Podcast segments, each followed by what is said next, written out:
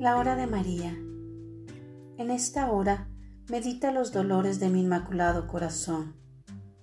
Como eres mi esclavo de amor, he venido a hablarte, a mostrarte el camino de santidad por medio de mis consejos. Cuánto quisiera que mis palabras produjeran en ti un cambio, una conversión verdadera y sincera. Cuánto quisiera que tu corazón ardiera de amor por el Señor y lo buscaras con frecuencia en el sagrario, que repararas las injurias a su sagrado corazón. Cuánto quisiera verte de rodillas intercediendo a favor de los pecadores y pidiendo a Dios por la salvación de las almas. Como mi esclavo de amor, aléjate de todas aquellas cosas que pueden hacerte daño en tu vida espiritual. No te expongas a la tentación. El demonio busca destruirte, aniquilarte, resístele por medio de la oración.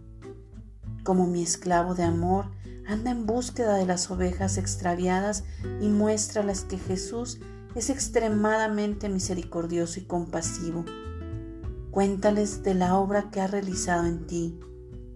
En esta hora, alma reparadora, medita en los dolores de mi inmaculado corazón y repara porque muchos de mis hijos están a punto de ser lanzados al abismo del infierno.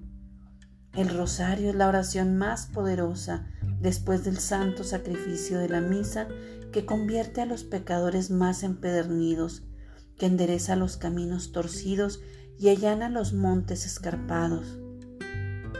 ¿Cuántos han recibido numerosas bendiciones a través del rosario? Los enfermos han encontrado salud los tristes alegría, los atribulados la esperanza y gozo en el Señor.